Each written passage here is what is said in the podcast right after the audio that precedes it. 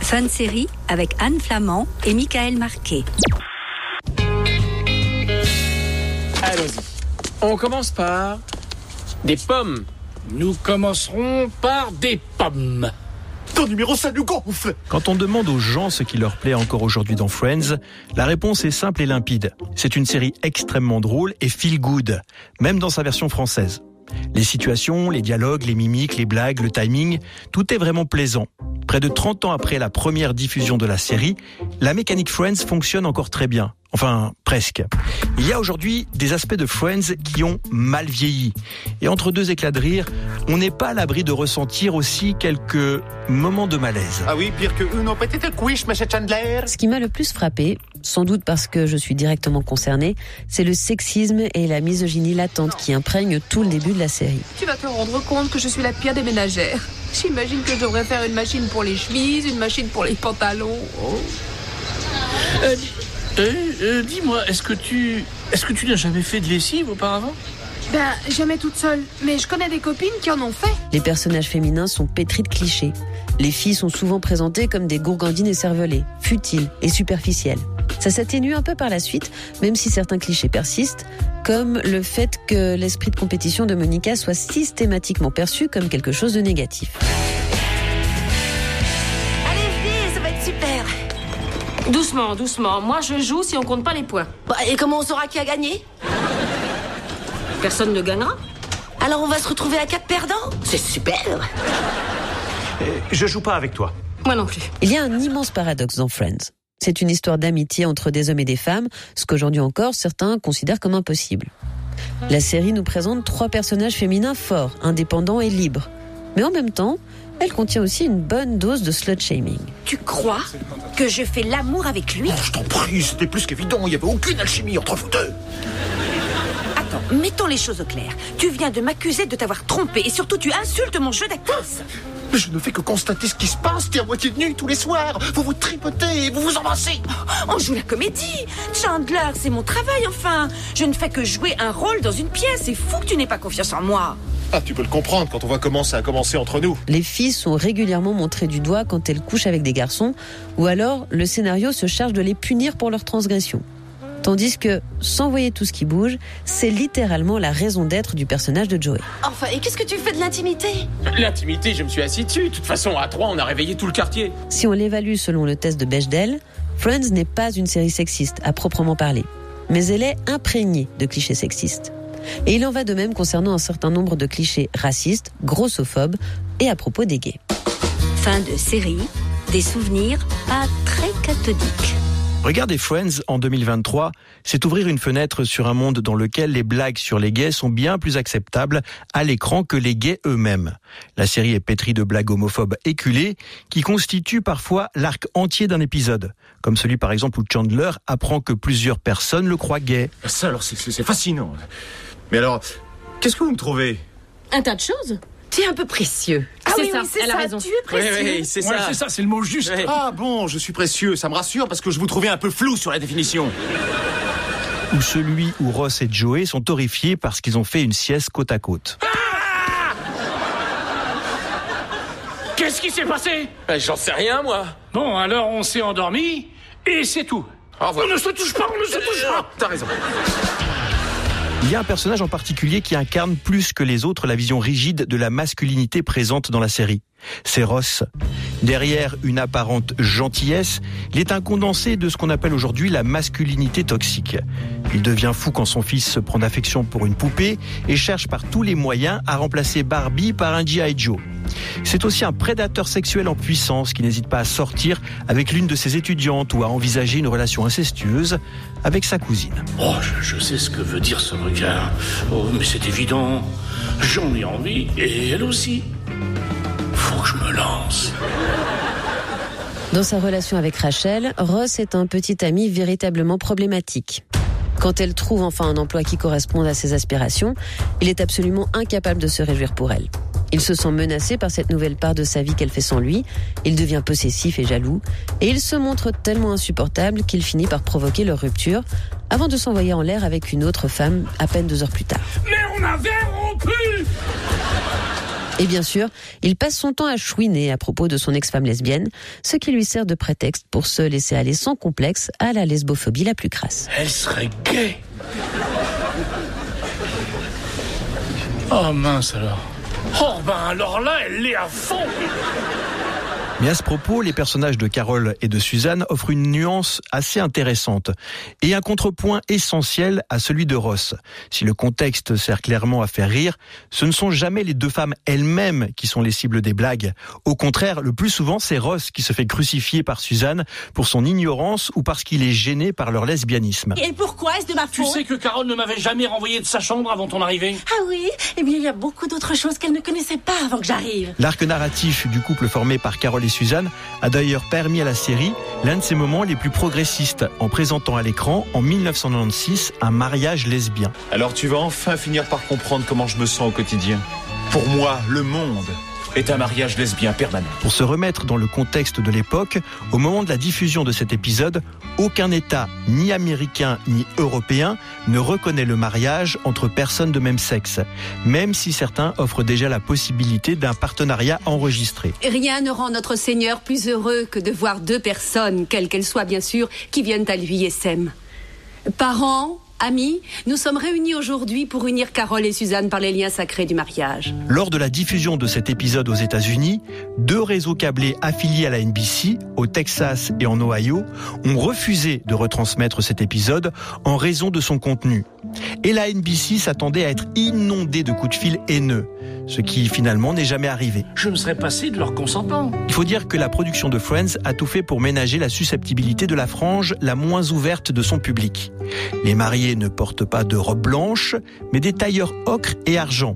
Elles sont escortées par des hommes jusqu'à l'hôtel et elles ne s'embrassent pas au moment d'être déclarées femme et femme. On peut regretter que les scénaristes n'aient pas fait preuve de plus de courage. Mais même si la représentation d'un couple lesbien dans Friends est loin d'être parfaite, elle avait au moins le mérite d'exister. Oh, c'est pas vrai Alors cette fois, j'aurais vraiment tout vu Fan série, un podcast qui crève l'écran. Comment s'appelle le spectacle de striptease masculin de Las Vegas que préfère le père de Chandler? Viva Las Vegas Et on peut dire la même chose en ce qui concerne le personnage transgenre de la série, identifié comme étant le père de Chandler. Une femme trans dont on ne connaît que le nom de scène, Elena Ann Basket. Mesdames et messieurs, veuillez réserver un triomphe à l'incomparable Elena Main-Panier. Bonsoir, mes chéris. Voilà, ça, c'est mon papa. Dans un article écrit en 2019 pour le magazine Vox, Kelsey Miller, l'autrice du livre Nostalgie Friends, explique que ce personnage et son traitement sont la preuve la plus claire que Friends est en effet un produit de son époque, une époque affreuse pour les personnes transgenres. Est-ce qu'on a pris votre commande, messieurs, dames? Oh oui, elle. Enfin, lui.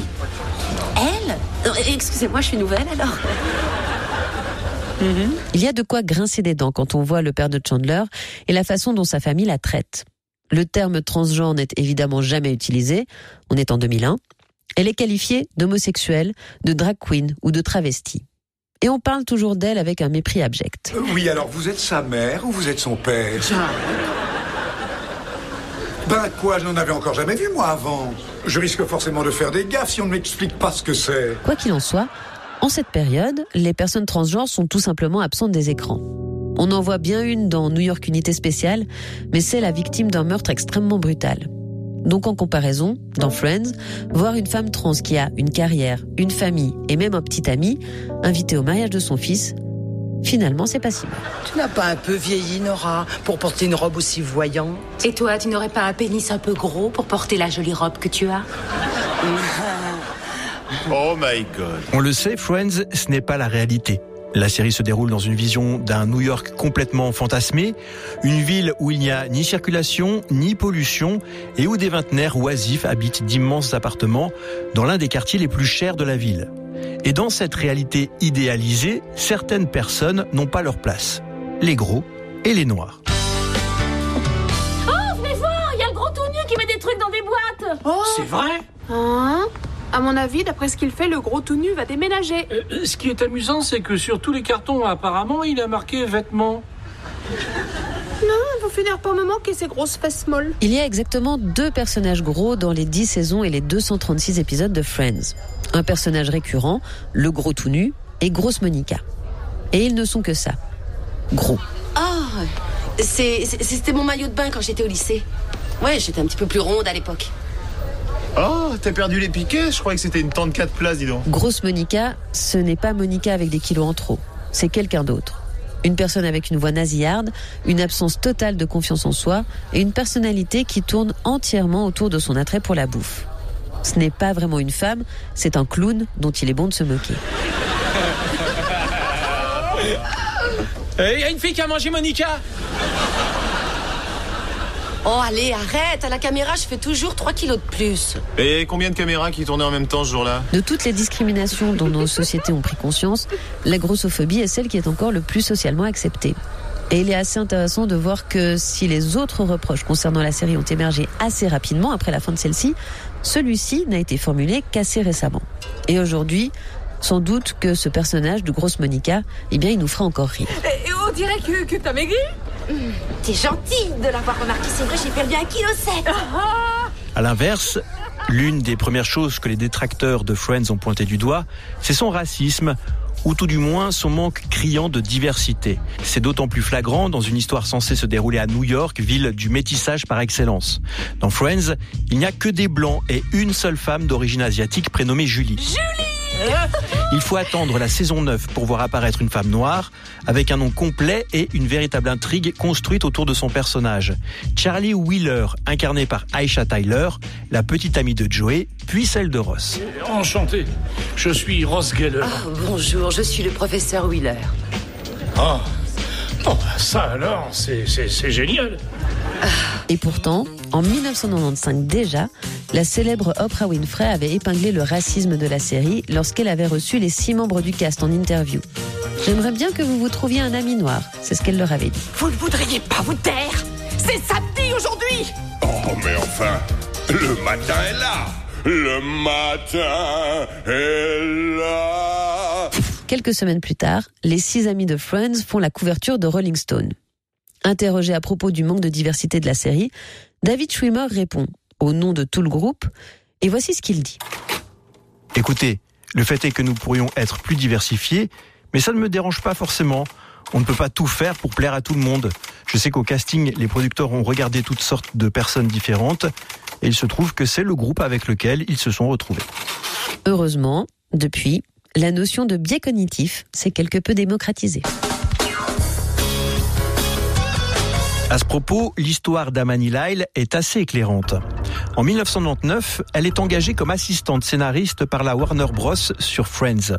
Et elle sera renvoyée sans raison apparente quatre mois plus tard. Pendant l'entretien, on avait insisté sur la nécessité de savoir taper très vite, parce que son job, c'était de noter tout ce qui se disait pendant les séances de brainstorming. On l'avait aussi prévenu que l'humour en salle de rédaction ne volait pas très haut. Oh, moi, je trouve ça génial que tu bosses ici. Tu vas te faire plein de pognon et tu vas entendre des tas de blagues et des contrepétries. Tiens, en voilà une. Tu vas te faire des nouilles encore. Amani pouvait comprendre que le processus créatif nécessite une certaine liberté de ton. Mais cette liberté inclut-elle le fait de mimer des masturbations, de raconter comment des femmes s'étouffent sur votre bite et vomissent, ou des blagues racistes sur les femmes noires et les tampons? C'est pas drôle. Je ne suis pas du tout de votre avis. Enfin, je suis pourtant gentille. Au cours de ses séances de travail avec les scénaristes Chase, Reich et Malins, des hommes blancs, elle fait régulièrement remarquer à ses collègues le manque de diversité de la série, sans que cela ne semble les intéresser. Après son renvoi, Amani porte plainte pour discrimination sexuelle et raciale. Quelqu'un d'autre a un problème? Tiens, toi qui adore rigoler. Tu trouves ça toujours aussi drôle? Pas vraiment. Son premier procès en 2004 n'intéresse pas grand monde. Elle perd, elle fait appel. La Cour suprême de Californie rendra son verdict le 20 avril 2006. La plainte est classée sans suite et personne n'est condamné. Regarde-moi si je fais une petite danse là, couverte de sauce. Tu ne trouverais pas ça rigolo? Oui, Friends est une série qui a beaucoup de défauts, ceux de son époque et ceux de ses créateurs. Mais pour sa défense, au moment de l'écrire, personne ne pouvait prévoir l'impact de la série, ni le fait qu'on la regarderait encore près de 30 ans après sa création. Aujourd'hui, nous sommes beaucoup plus vigilants sur les stéréotypes que véhiculent les séries et beaucoup plus conscients du fait qu'il n'est pas nécessaire de rabaisser ou d'humilier pour faire rire. Certaines blagues de Friends ne passeraient plus du tout aujourd'hui, comme l'accent africain de Chandler quand Ross a abusé de l'auto-bronzant. Allez, à plus tard. Et c'est sans doute tant mieux. Bienvenue dans l'univers impitoyable de fin de série. La question qui reste donc en suspens, c'est la suivante.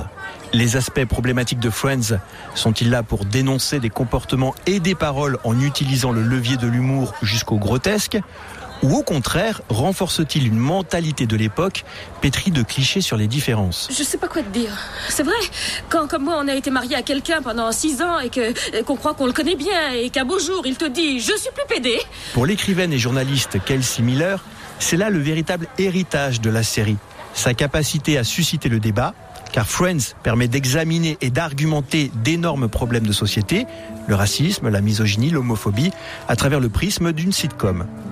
Peu importe de quel côté vous tombez, dit-elle, le débat sur Friends est sain. Cela n'enlève rien à la magie de la série, que ce soit l'alchimie étrange de la distribution ou les blagues brillamment écrites qui nous font toujours rire aujourd'hui. Au contraire, cela ajoute même quelque chose de tout aussi précieux.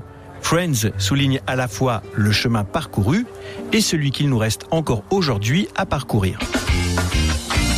Merci à toutes et à tous d'avoir écouté cet épisode de fin de série. N'hésitez pas à nous donner des étoiles si vous pensez qu'on le mérite et dites-nous ce que vous en avez pensé en commentaire. On se retrouve dans un mois avec une excursion aux frontières du réel. À bientôt.